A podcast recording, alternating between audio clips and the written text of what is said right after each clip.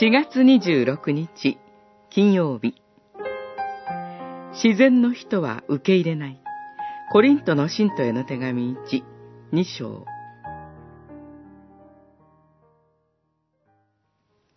自然の人は神の霊に属する事柄を受け入れません。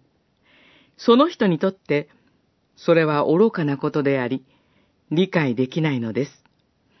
二章十四節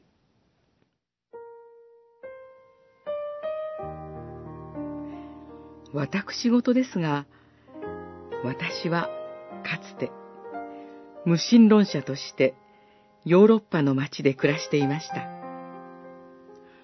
その町は裏路地を100メートルも進むと教会が現れる、そのようなところでした。そして、私が最も嫌いな場所は、その教会でした。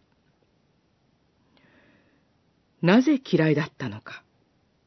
それは、そこが神頼みをする場所であり、自分のロークを放棄する場所に見えたからです。法中で無知な生活を送り、自分自身の名を挙げることにすべてを注いでいた当時の私の視野に唯一入っていないもの。それは神でした。なぜそのような私の視野に神が入ってきたのか。それは神自らが近づいて来られたから。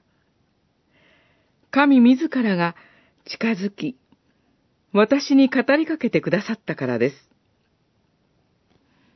神は私に、時に自然界のまばゆい星々の輝きを通して語りかけ、また時に一冊の書物を通して語りかけ、そして、やがて神は、私を教会堂の中へと導いて、聖書を通して語りかけてくださいました。